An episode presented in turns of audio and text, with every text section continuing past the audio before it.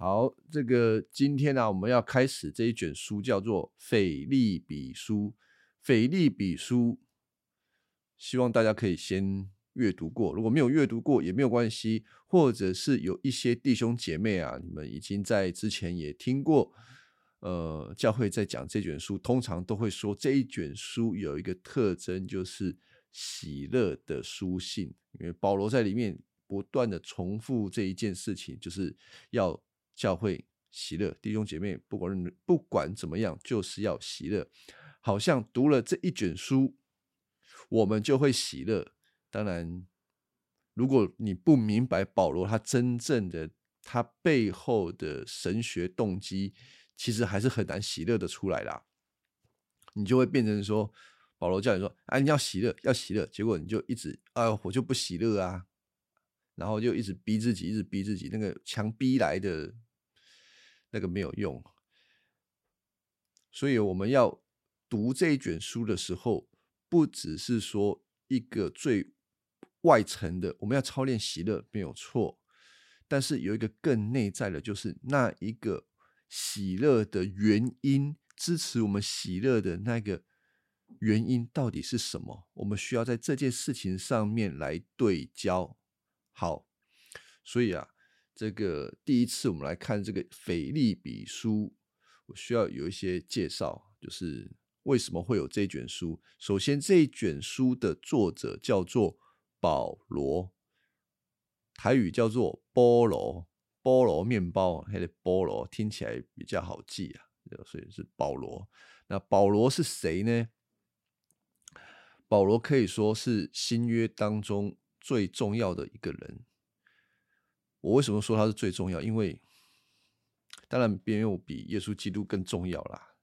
是说在整整整个新约，甚至是整本圣经里面，只有保罗，他把整个救恩还有教会应当知道的所有一切的事情，清清楚楚的写给教会啊，包括呃耶稣他所做的所有的事情，保罗是透过耶稣所做的事情。然后按照真理解释给教会，并且要求教会应当因着从基督来的恩典来回应他。我讲这么多，就是要强调一件事情：保罗他所写的书信非常重要。如果我们没有好好读，我们就是我们好好读，我们才能够理解我们从基督那边得来的祝福是什么。好，那我们知道保罗这个人啊，保罗这个人他就被耶稣派啊，被差派为使徒。使徒的意思就是被差派去传福音的人。那保罗特别是传福音给非犹太人的这个使徒，然后他在一个传福音的过程当中呢。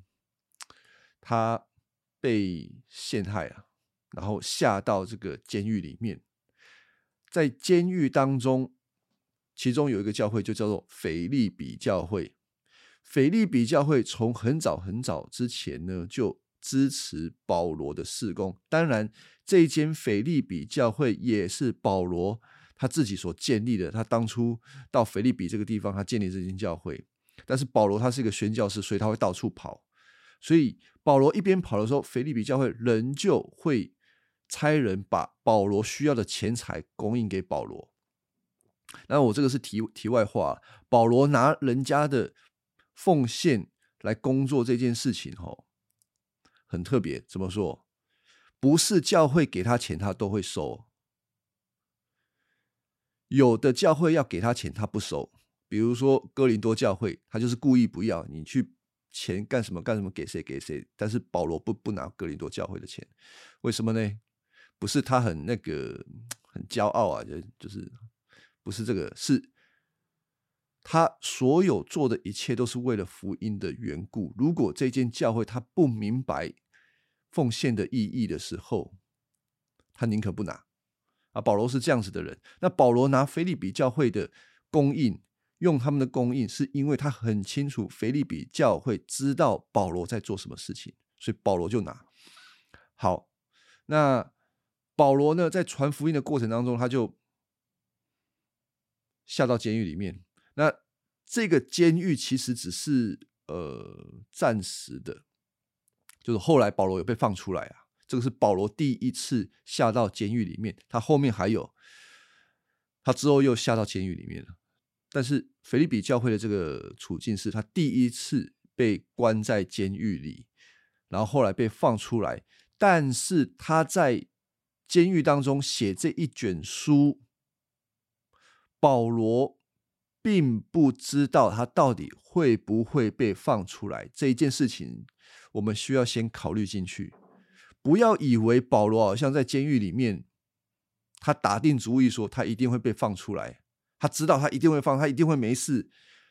如果是这样子的话，那就写这封信就有点矫情了。我不知道大家懂不懂意思？用就是啊，反正我早就知道我会被放出来了，所以我在里面说喜乐啊，你看喜乐，为什么要喜乐呢？因为我造了灾，我还用绑出来，所以我不用太担心。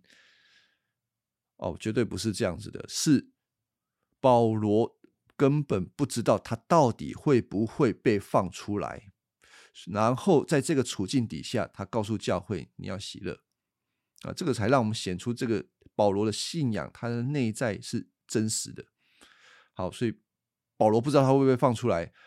好，然后腓利比教会他派了一个童工，把保罗需要的财物给保罗。结果那个童工呢，跑到保罗被关的那个地方，哈，就生病了。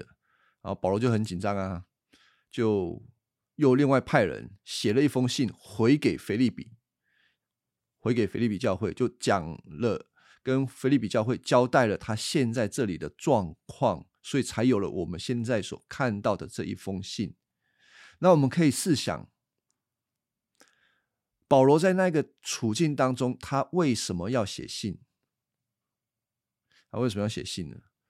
今天我们自己一间教会，我们差派宣教士啊，我们教会也有一位宣教士，虽然不是我们差派的。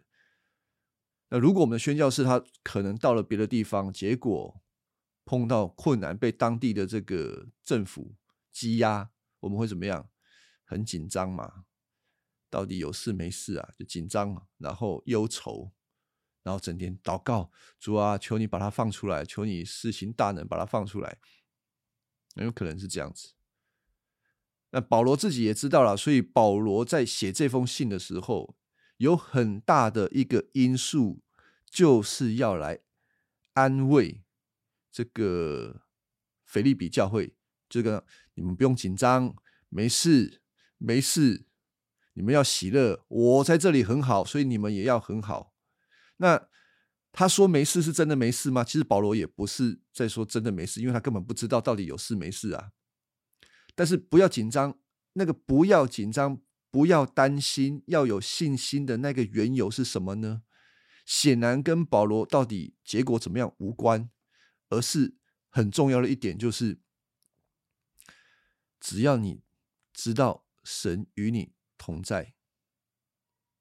你在为了什么缘故受到这些苦难，通通都能够很容易的度过去，而且可以欢喜快乐的接受你生命当中的每一件事情。这个在整封信里面就会让我们看到这件事情。所以，除了说有一个很重要的喜乐，保罗一直说要喜乐之外，我们要明白那个喜乐的原因是什么。这个这卷书里面哈，有我觉得有两个很重要的神学观念。第一个是苦难这件事情，表层的人看到苦难就是一件坏事，看到苦难我们就想躲想逃，可是呢？偏偏神用苦难，或者是你不舒服的处境来熬炼你。那熬炼你不是要折磨你啊，熬炼你是要让你看清，其实你这个人在生活当中靠着很多、依靠很多的东西，其实是不都不是神，不是从神而来的。所以，我们当说哦，我们在靠神。我们依靠神、仰赖神、依靠耶稣基督，其实有的时候是你靠着其他东西。所以苦难有它的，在这一卷书里面很重要啊，甚至呢，呃，苦难刺激了福音的发展哦。那这个会讲的比较广啊，这个从，呃，好，我用最简单的讲啊，就是当耶稣基督死的时候，复活的时候，福音被广传。这是一个最大的苦难，可是福音却传开来了。一样，保罗也在这卷书上面应验了这件事情。当我们今天会读到，呃，或可能来不及，保罗被关的时候，福音也被传开来了。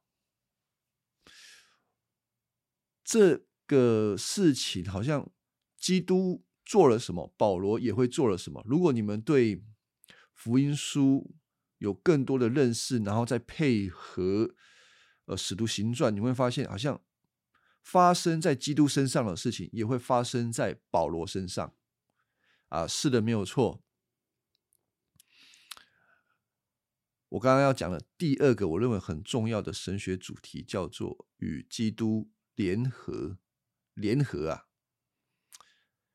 这个这个很难。一下子跟弟兄姐妹解释这到底是什么意思啊？联合就是把两个东西缝合在一起。我比较喜欢这样解释，把两个东西缝合在一起，两个完全不一样的东西。但是这个 A 是 A 嘛，B 是 B 啊，A 又不是 B，但是所以 B 缝合到 A 的时候，B 会感到痛苦是正常的。可是 B 感到痛苦。并不是要折磨他，而是为了他的益处。当他被缝合上去的时候，他一定会感到从 A 那边来的喜乐、快乐。这个叫做与基督联合的其中一个功用。那也许弟兄姐妹哦，你有没有听过这个与基督联合有其他的用用法？他就是也有谈到“联合”这个字，也称之为。团契，或者是有份，或者是相交，这个是同一系列的字。那这一系列的字都在讲联合这件事情。所以在腓利比书这里有一个我我认为是相当明显的一个神学，就是基督所发生的事情会发生在保罗身上。为什么呢？因为保罗是与基督联合的，那一个联合会在发生在耶稣身上所有的事情，包括他如何的受苦，然后他如何的顺服，然后降卑，然后被高举。那这个过程称之为联合。所以这个联合还有还有什么东西？就还有我们呃上个礼拜我们岳父。受洗的时候，我们受洗的时候会讲一段经文，叫做“哦，这个洗礼啊，就如同跟基督一起同死、同埋葬、同复活啊，是一样的意思。这个就是联合的观念。耶稣基督怎么样，我们也透过洗礼也跟他怎么样。因此，在基督身上的事情将会应验在我们身上。当然，我们有现在有一个榜样，或者是我们一个例子，就是保罗他自己怎么跟基督联合的。当我们明白这个这个秘诀，我们就能够掌握到真的从神而来的喜乐，而我们的喜乐是这个世界上面所夺不走的。好，我们直接来从经文来看。大家就比较能够理解我在讲什么。好，我们来看啊，那个翻开圣经这边有腓利比书第一章第一节。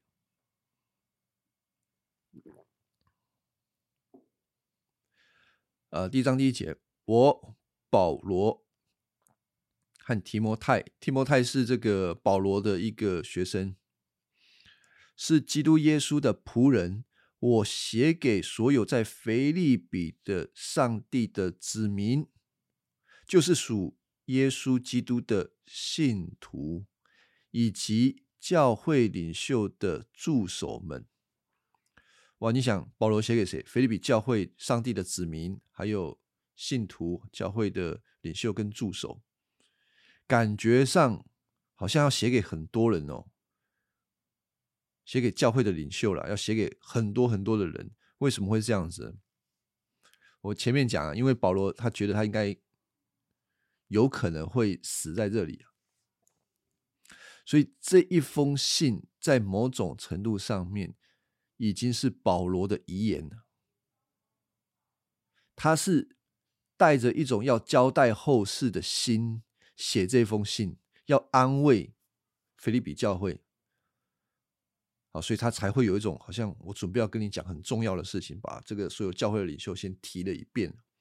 好，第二节，愿我们的上帝，我们的主耶稣基督的恩典平安赐给你们啊！这是他一个问候的话语。再来第三节。每逢想到你们，我就等一下。我这里有一个问题，就是我稍早我好像前年的时候有发给大家。保罗在自我介绍的时候，他说他是耶稣基督的仆人呢。那仆人中文听起来还嗯，就你还没有什么感触。可是，在原文里面，它其实叫做奴隶啊。不是仆人，仆人听起来是比较好听，奴隶听起来就很没有人权，对吧？奴隶就好像你生活在一个人的权柄之下，你就是要按照他的意思来工作，你是没有自由的。所以我们这样听的时候，可能就会觉得说：“哦，你做耶稣的奴隶，好不自由哦，对吧？”所以我们听到奴隶的时候，就很很。有一种负面的感觉，可是我们需要想想，这些负面的感觉，如果我们不做耶稣的奴隶，那我们会做谁的奴隶嘞？啊！每一个人都活在一种权柄底下，不管他有意识或没有意识的。有些人很有意识的，他是活在金钱的奴隶底下，他的生活就是。除了赚钱，然后什么都没有。他只知道要赚钱，他觉得有了钱，他就有了所有的一切。就是很明显的，他活在这个金钱的奴隶底下。那有些人，他可能活在一个关系的底下，就是很需要他的对象爱他，很需要有人去陪伴他，就是他很需要一个关系啊。有些人说啊，我都不用。我我我不需要，我我我钱够用就好了，我也不需要找伴侣啊，我单身也可以啊，我没有任何的呃依靠了这些东西，我就是自由自在啊，我我我就不是任何东西的奴隶，哎，没有，你还是在一个奴隶底下，你是你自己的奴隶，因为你没有办法跟其他的人呃相处，你还是个奴隶啊，你是自我的奴隶，所以不论如何人。他都是需要跟人有关系的，但你你逃不掉这个东西。但是保罗在这边说：“我是耶稣基督的奴隶。”这关乎到他以前是谁，而现在是谁。如果我们不是那些东西的奴隶，那我们如果神不是我们不是主耶稣的奴隶，那我们一定是其他东西的奴隶。啊，这一点。呃，今天早上的时候，呃，黄牧师有谈到这件事情呢，就是，呃，你会借着其他的东西而感到喜乐快乐，你就很需要这些东西，你不会从主耶稣基督那边，唯独从那边得来喜乐跟快乐，啊，所以相比之下，如果基督给你的是一个永恒的平稳的，那你应该要更多的去思想从基督来的那个恩典是什么。好，我们看第三节。每逢想到你们，我就感谢，我就感谢我的上帝。我每次为你们祷告的时候，都怀着喜乐的心，因为从开始的那一天到现在，你们在传福音的工作上都协助我。我深信那位在你们当中开始了这美好工作的上帝，他会继续这工作，在。基督耶稣来的日子完成他，我们看到第六节，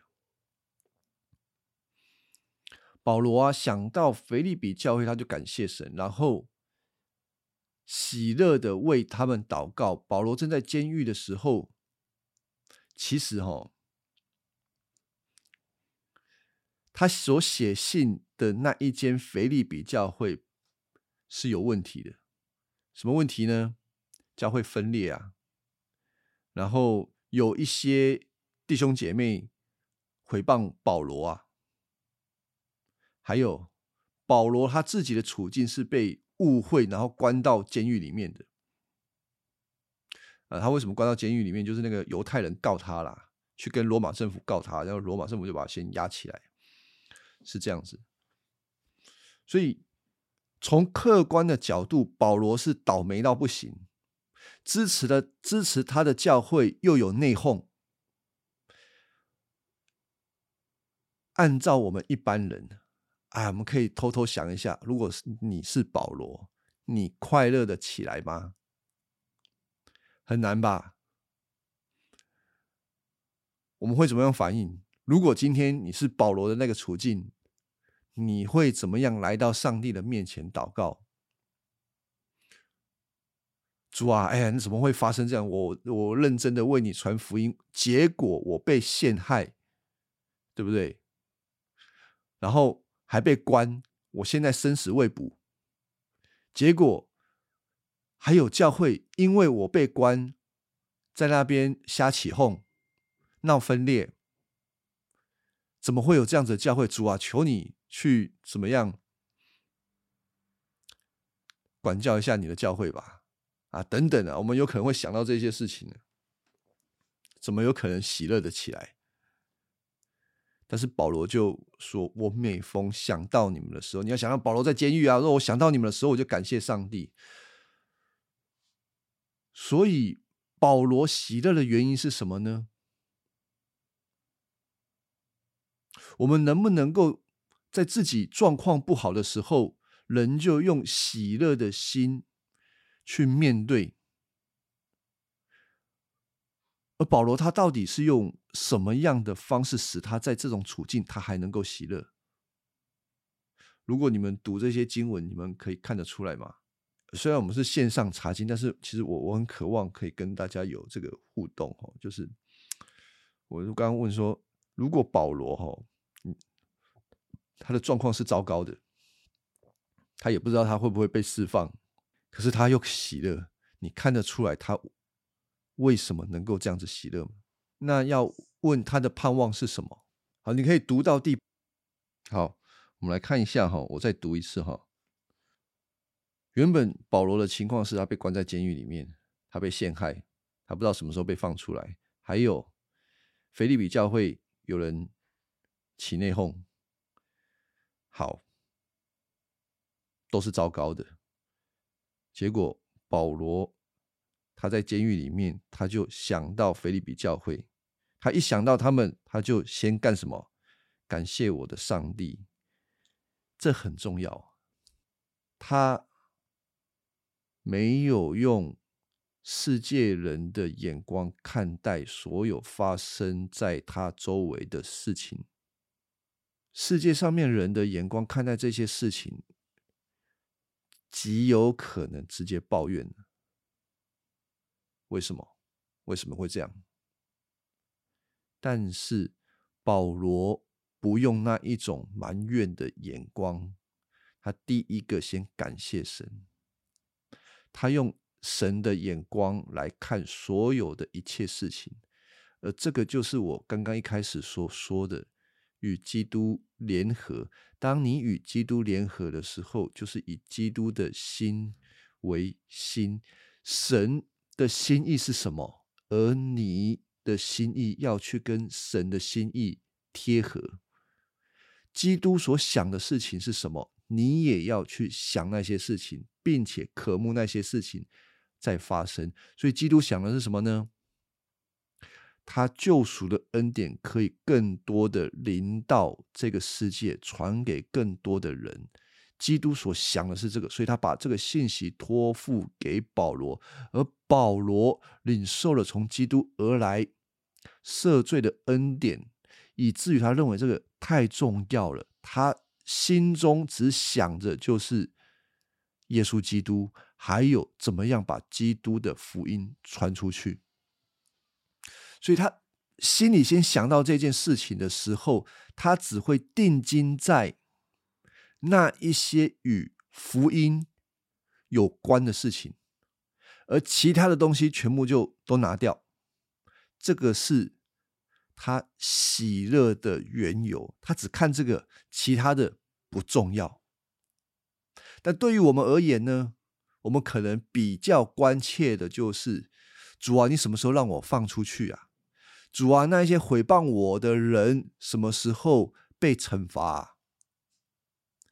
那个保罗不去想这件事情，因为他很清楚，或生或死啊，反正都在上帝的手里。而他唯一所要关注的是福音有没有被传开来。好，所以在他的描述里面，他说：“哈，每次都为大家祷告，都是怀着喜乐的心，因为他就是想这个东西嘛。”他想到什么会有喜乐？为什么为菲利比教会祷告他会快乐呢？当你为那个东西祷告的时候，你一定想想那那个对象他们的状况，对吧？保罗只想菲利比教会好的的地方，与福音有份的地方，当然不好的地方后面保罗会处理。可是。保罗他先换了一个喜乐的心，从神而来的眼光，他先定睛在这些事情上面，他的心就先快乐起来。所以哦，他第五节才开始描述说，我想到哪些事情，他才说：“哎呀，从第一天到现在，你们在传福音的工作上都协助我。”现在中文译本翻译这一节经文翻译的不是很好，如果你们看的是和。和合本也不是很好，比较好的是新译本跟汉语译本。他怎么翻译这节经文呢？他说：“哈，为了你们，从头一天直到现在都在福音的事工上有份，我就感谢神。”啊，新汉语说：“从头一天到现在，你们都分。”都有份参与福音的工作。福音是一个工作，福音是一个消息，福音是一个恩典，福音非常丰富。然后这一些人共同来参与，好像我们分了福音，福音就好像一块大饼一样，我们共同的享受它，并且分享它。这个有份啊，如果你们看现代中文，它是翻译成有份。有份这个字，它就它的原文的意思就是参加的人、分享的人、伙伴。那它有它用在别的地方，也被翻译成相交、团契或者是分享。这个很重要，这是福音所给我们的呃好消息所带来的。一个自然而然所产生的反应，我们会去分享它。福音是重点，而不是我们自己。所以，当我们理解福音的时候，它会让我们轻看我们自己的处境，而只看到上帝的工作是被传开、被使用，我们就欢然快乐。所以，如果我们不理解这件事情的时候，我们很容易变成是一个想要去操练或者是操控自己喜乐的。你再怎么操作，你再怎么操练你的喜乐，老实说，我觉得很有限。因为你明明就不喜乐，因为你明明就不喜乐嘛。那你不喜乐的原因是什么？因为我在意我自己，我在意我自己所想的，我在意我自己所做的。我在意别人对我的眼光，我在意我在外面的成就，我在意我的工作有没有被肯定。我跟大家讲，我跟大家讲，你不会喜乐，甚至我在意我现在有没有喜乐。哦，我要喜乐，我要喜乐。你你不会喜乐的，你一直看你，你不会喜乐。但怎么样才能够喜乐？因着福音给你的恩典，你看到有一个救主。耶稣基督，他太美，太好，他太荣耀，然后呢，他爱你，爱这个可能就是生命很糟糕的人，就一定是很糟糕的、很烂的人，他却爱你。哦，我这样子，基督都爱我，他太好了。你不要想我我怎么样，你说啊，我太太太烂了，这个是个事实。但是你把焦点放在基督，竟然还爱你，他太好了。我要因着基督喜乐，这时候我就成为什么？我就成为得着福音的那一位。我越看他，他这样子爱我，我就越乐意去分享。这就是一个福音的参与者，这个就是在一个福音的团契里头。这一个东西，这种喜乐，只有在基督徒里面才有可能发生。这种团契非得在福音里，它不是单纯的吃饭，不是单纯的玩游戏可以有的，只有在福音里。因为你在世界上面所有的分享啊，你可以都没有福音啊，他们会有某种程度的快乐，唯独在。教会就是基督的这个团体里面，他们能够享受到这种从天而来的喜乐。所以保罗在这里谈到弟兄姐妹，你们要分享福音，你们是一个福音的群体。在腓利比教呃腓利比书的第一章啊，保罗会谈到这一个弟兄姐妹在福音当中的相交团契。第二章呢会谈到跟圣灵的相交团契，第三章呢，嘿，还要跟什么有团契？跟苦难，跟跟耶稣的苦难有团契。那这一些一步一步使我们能够跟基督联合。那这个就是一个很这一卷书，我认为一个非常重要的。神学应用，保罗他没有要教这个神学啊。我跟，我这样跟大家讲，就是保罗没有要在这一卷书里面教与基督联合的神学，但是保罗正在运用与基督联合的神学写下这一封信，他处处都在呃应用这件事情啊。所以呢，他一开这个地方就告诉我们，我们是在福音里面。跟基督有团契的，所以保罗在第六节说：“我深信了那位在我们当中开始这工作美好工作的上帝，他会继续这工作，直到基督再来的日子。”哦，我在希望大家可以来思想一个问题啊，因为保罗首先谈到的是他的祷告生活，他谈到了他的祷告生活，他祷告生活，那我们自己的祷告生活呢？我们自己一个人的时候，怎么样开始一个祷告生活呢？我们在这个祷告人生里面的时候，谈到一件事情，就是说，你祷告之前，你要先忧郁一下，忧愁一下。这个是什么意思？我再次提醒大家，他所讲的意思是，想一想，什么事情正在困扰着你。什么事情是你放不下、没有交托，它影响你的心？你非得先想一想这些事情，不然你的祷告会跟你实际的状况无关。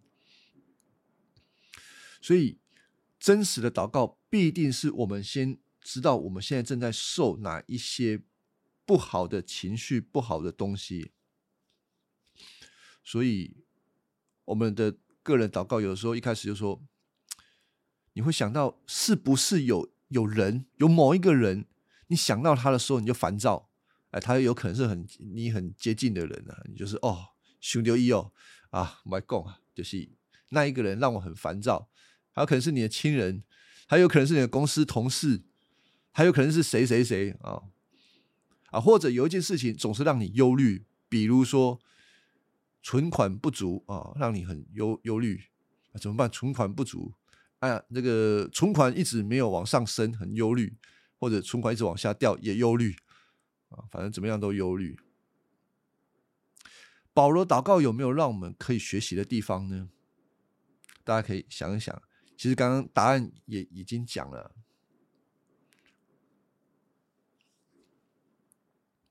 先想到上帝的恩典。保罗非常熟悉上帝的恩典，并以神为他的荣耀。他知道上帝已经给他所有一切所需要的东西，那不需要的他不会多给。所以他让基督徒在生活当中，在恩神透过恩典引导基督徒在生活当中不断的成长。所以保罗就可以有一个感谢的心看待所有的一切，所以顺境也好，逆境也罢，保罗总是能够用感谢的心来面对这所有的一切。所以，我们祷告的生活也是这样子啊。你就想到有一个人，你很不喜欢他的，想到他都忧愁的啊，想到又很气，他可能伤害过你，或者是他到现在还一直在伤害你的。你想到那个人的时候，你心里就没有盼望的，那怎么办？那怎么办呢？不要用你的眼光来看这个人，不要用你现在的眼光来评断这一个人，因为那对那一个人没有帮助。另外一方面，对你自己的心也有害。你只会自己很苦读，很苦读啊！安奈黑狼奈安内，然后就一直骂那一个，一直骂，那有用吗？没有用啊！那个人也没感觉啊，啊，你自己不高兴而已啊！那怎么办呢？那怎么办？有没有人想想怎么办？你你如果有一个人，他一直让你很不喜欢，然后想到他的时候就很烦，那怎么办？你要怎么样？为这个人祷告，你要怎么样祷告才能够让你的心得到自由？求神帮助我们转化我们自己的眼光，因为那个让你不高兴啊，都已经离开了，你还不高兴，其实问题哈是出在自己身上啊。当然，那个人有那个人的问题，可是你自己心不高兴，肯定你有问题啊。这个不用怀疑，你一定有问题。那个不高兴就是。你用你自己眼光一直看他，那最好的方式就是求神帮助你挪去你那一个不好的眼光。那那一个人呢？那一个人你就感谢神啊，把那一个人生命交托给神。那一个人生命在神的手中，你不用为那一个人的现况负责任。你不是他的救主，你改变不了他。上帝可以，你要认清这件事情。如果你认清的是上帝，只有上帝可以改变得了他，那你就用祷告交托给上帝，不用自己在那边没有用，真的没有。你只是不断用自己的方式，越来越苦。所以求神帮助你挪去你自己的那种想要判断人的眼光。你不是神，嗯，你只是一个罪人，你需要神。然后神帮助你，在这个事情上面啊，所以每一个人都是在恩典当中慢慢成长的啊，是这样子。所以我们想到很多的祷告事项的时候，很烦啊。我知道，其实我们的生活当中烦的事情很多啊。如果我们不改变我们的眼光，就继续烦下去啊。除非我们改变我们的眼光，我们知道我们想的不一定是对的，而且很可能我们想的一定是错的啊。那你应该要信靠神，然后先感谢神，用恩典来看待所有的一切，你才有可能在这些事情上面交托。好，这里还有一节经文是非常美的啊，那节经文是第六节。我深信那位在你们当中开始这美好工作的上帝，一定会继续完成这工作。和合本翻译的更美啊，和合本怎么说啊？和合本是翻译怎样？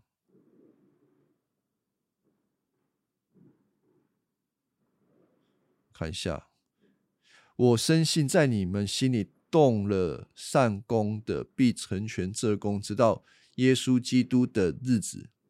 哇，这个这句经文听听得很美吧？而且这也是一个一个一个应许，就是我们可以想想看，神在你的心里做了什么工作，他感动了你什么？当然，这里有可能是两件事情，一个可能是在对慕道友讲的，在应用的时候，我们也许可以把想他是在对慕道友讲的，我们也可以想成。他是对基督徒讲的，也许神他感动你去做某一个工作，或者是一个事工跟福音有关的啊，都有可能。但我们很有可能心里想这些工作，我们也想做。然而呢，很有可能在想做的过程当中，我们太快的急着想要把它抓住，然后想着，哎呀，我能不能完成它？做了那么久，好像看不到果效，然后我们心里就紧张，就会不安。但是在这一节经文说，如果嗯，在这一节经文就说，如果你担心你的工作看不到美好的结果，你不用担心，因为神不是人，上帝不会开始一个他没有办法完成的工作。他既然开始，他就会完成。啊，所以哦，弟兄姐妹。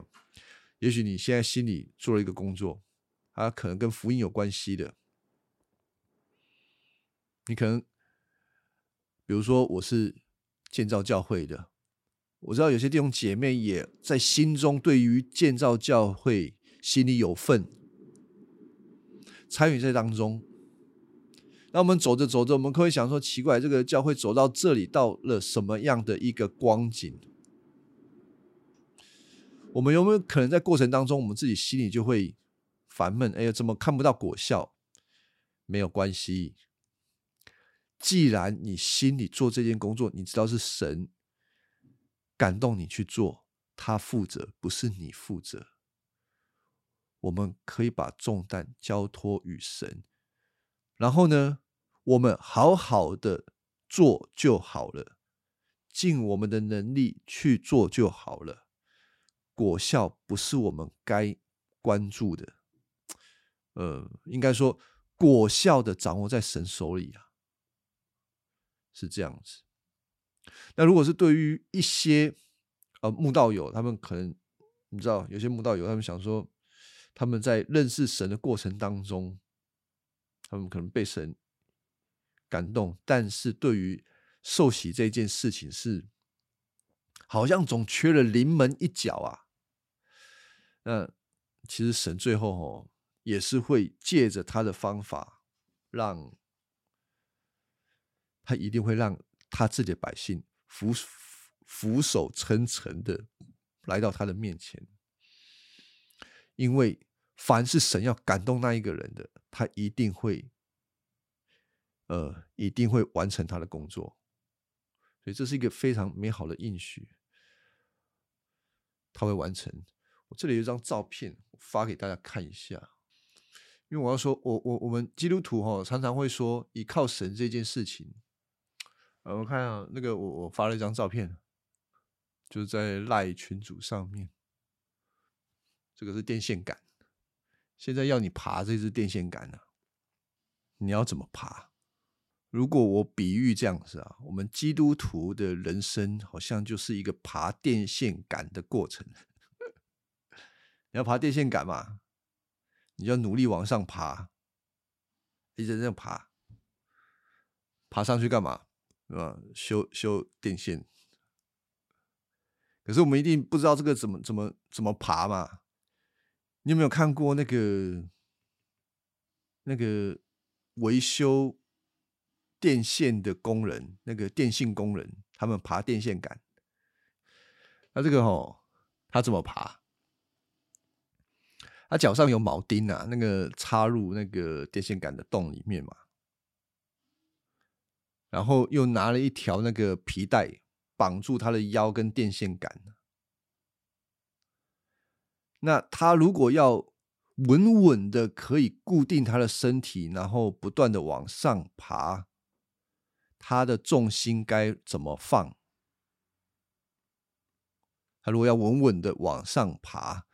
他的重心要怎么放？往后仰嘛，对不对？他需要靠在他那个皮带上面啊，不然，不然呢？不然他只要靠在皮带上面，他就有一个张力，然后他就不会掉下来。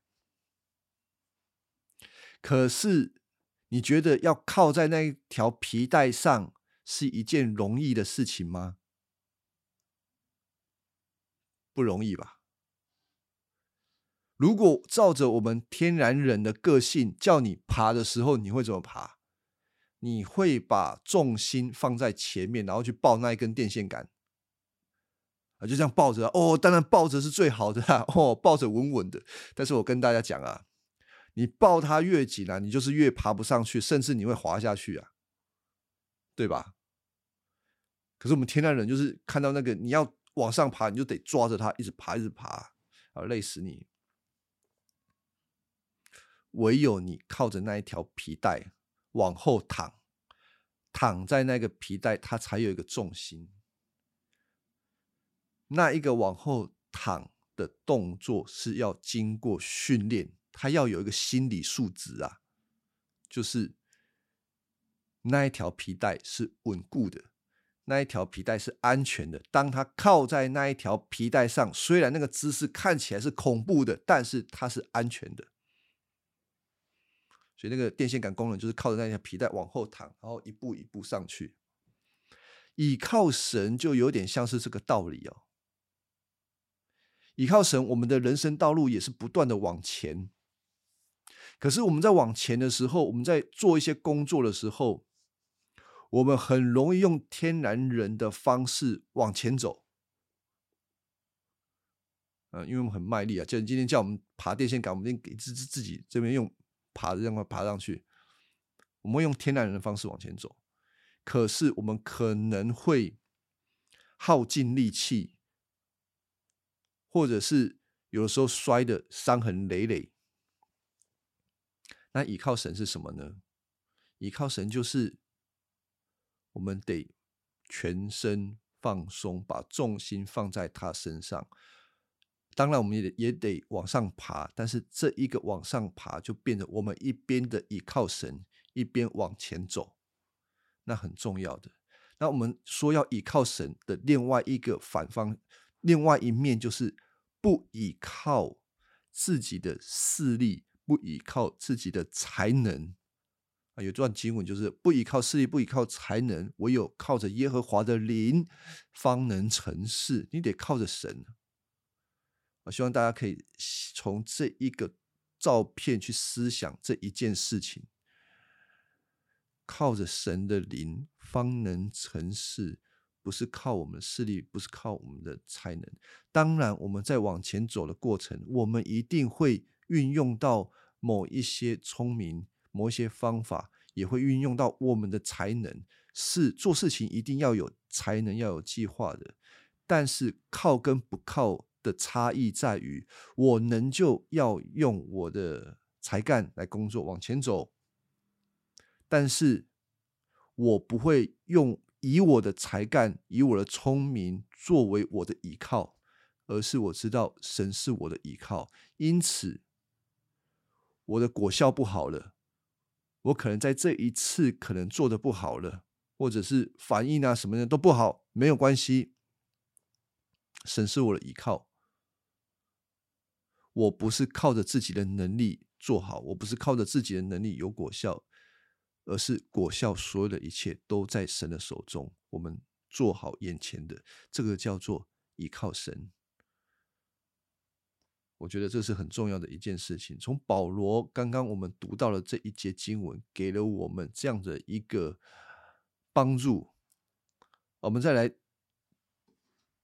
读一下这一段话，我希望这段话大家可以在今天记下来，就是腓立比书一章五节，保罗说：“因为从头一天直到如今，你们同心合意的兴旺福音。”保罗在这边谈的是教会福音的事工，不因为他这个现在的处境，所以耽误单言的。